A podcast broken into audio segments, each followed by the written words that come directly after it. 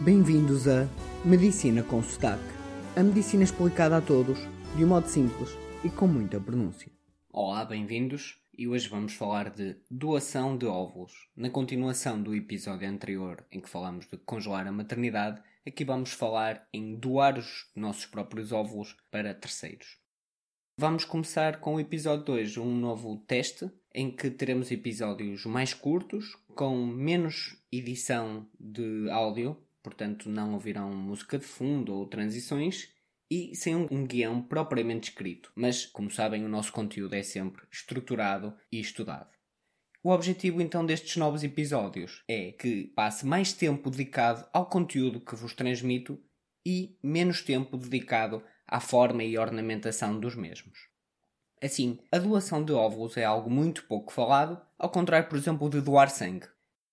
Tal como já vimos no episódio anterior, aqui isto já começa mal, porque este episódio nasce de um contacto que tive com uma pessoa que tinha doado óvulos e mantém-se que isto as pessoas sabem disto por uma rede de amigos e não pelo seu médico a dizer ou sugerir.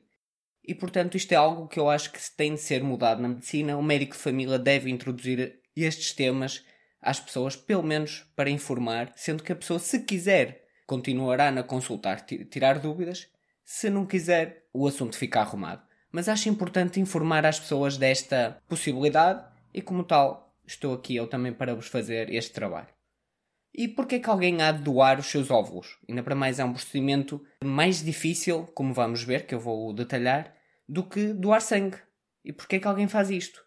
As razões deste altruísmo do ser humano não estão completamente explicadas, mas existem inclusive algumas uh, TED Talks sobre isto, sobre ser porque é que somos altruístas e que me foram a mim igualmente recomendadas e a, e a vós recomendo para procurarem nas TED Talks por altruísmo.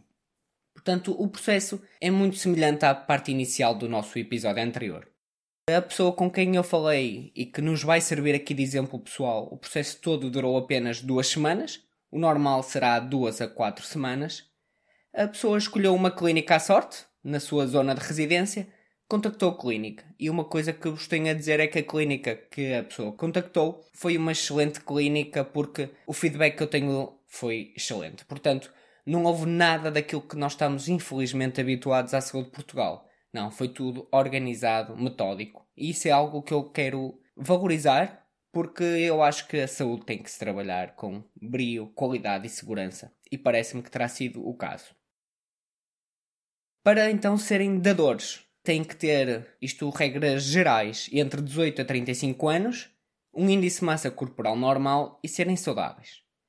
O processo então inicia-se com várias consultas para saberem qual é o vosso estado de saúde. Tem uma consulta psicológica, onde vos, também vos perguntam as motivações e fazem-vos diversos tipos de exames, quer genéticos, para ver se existe alguma alteração, por exemplo, cromossómica, exames ginecológicos, por exemplo, ecografia vaginal, análises e até fazem, se for preciso, o exame de Papa Nicolau, consoante vocês estiverem nessa situação. E falando só já agora que estamos a falar do exame de Papa Nicolau, bem de um, de um doutor grego, Georgios Papa Nicolau, que começou a fazer este exame e, portanto, o exame tem o nome do, de quem, vamos assim, o inventou ou descreveu. Depois, se lerem a história mais deste médico, tentaram nomeá-lo várias vezes para Prémio Nobel, mas a coisa não correu nada bem porque alguns conflitos e práticas mais duvidosas, mas isso conseguem consultar facilmente na Wikipédia. Então, depois, eh, quem vos está a fazer a consulta, consulta de enfermagem, consulta médica, vai também registar a vossa altura, a cor do cabelo, a cor dos olhos, alguns sinais vossos. Porquê? Não é que quem vá procurar um banco de óvulos que possa escolher como é que quer o seu filho. Olha, eu quero o filho de uma dadora de olhos verdes. Não, nada disso. A própria médica é que vai encontrar um óvulo parecido com o pai ou com a mãe. Portanto, não se escolhe, mas a médica tenta encontrar um match, uma combinação. Depois é-vos dado algumas injeções para fazer todos os dias, à mesma hora. Injeções daquelas do tipo insulina que se dá na, muitas vezes na zona da barriga, em zonas uh, subcutâneas, e que devem então fazer sempre a horas certas e pontuais. De referir de desagradável deste processo foi nos últimos 4 ou 5 dias uma dor assim bastante intensa na zona da bexiga, ou perto dos ovários, porque a pessoa sentia mesmo que estavam inchados, porque nós sabemos do episódio anterior que em vez de haver um óvulo, neste caso desta pessoa específica haviam 17 óvulos, por isso é tal hiperestimulação ovárica. Quais os incentivos para isto? É aquilo que nós já falamos, este altruísmo, não estão bem claros. Mas posso-vos dizer que isto tem riscos, não é? Temos, já vimos o síndrome de hiperestimulação ovárica. Também, além disso, para nos tirarem os, os óvulos, vão fazer aquela piquinha que vos falei. E essa piquinha é feita sob sedação, portanto tem sempre o risco da, da anestesia, da sedação. O risco de alguma hemorragia acontecer com essa piquinha que vos fazem para chegar aos ovários. Riscos de infecção, e o risco então do desenvolver o síndrome de hiperestimulação ovárica. E para compensar isso, dá um valor monetário.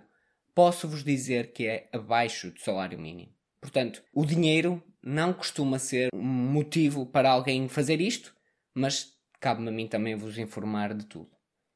Então, e para terminar este curto e simples episódio, porque vim apenas, vem apenas complementar ou ver de outra perspectiva, do episódio anterior, onde eu falei da pessoa que está a adiar a sua maternidade. Aqui estamos a falar em dar os nossos óvulos para outros, como por exemplo os homens podem dar o seu esperma.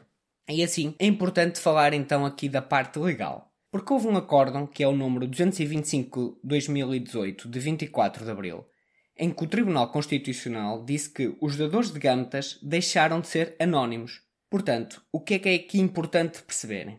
Os dadores de gametas vocês, se quiserem ser dois, podem ser identificados pela o filho que nascerá dos vossos óvulos a correr após ele ter 18 anos. É sim importante também clarificar que, apesar de terem sido os dadores de gametas, vocês não têm qualquer direito ou obrigação parental sobre as crianças nascidas da vossa doação. Portanto, nunca podem ser considerados pais das crianças nascidas. Depois também é importante que os casais ou as mulheres que vão ter o filho a partir dos vossos óvulos também não tenham qualquer direito nem sequer de identificação sobre vocês, não podem saber quem são. Portanto, o que podem é a criança que nasceu de um dador de gâmeta e apenas e só após os 18 anos é que pode ir ao tribunal e tentar saber a vossa identificação. Portanto, penso que com isto temos um episódio simples conciso e que complementa de alguma maneira o episódio anterior. Já sabem, comentários, dúvidas, sugestões, dizerem se gostam mais ou menos deste formato de podcast. O objetivo é, em vez de terem um a cada 15 dias, terem um se calhar a cada 4 dias. E se acharem que vale a pena ou que não vale a pena, peço-vos que digam para medicinaconsotaque.com ou então através do Twitter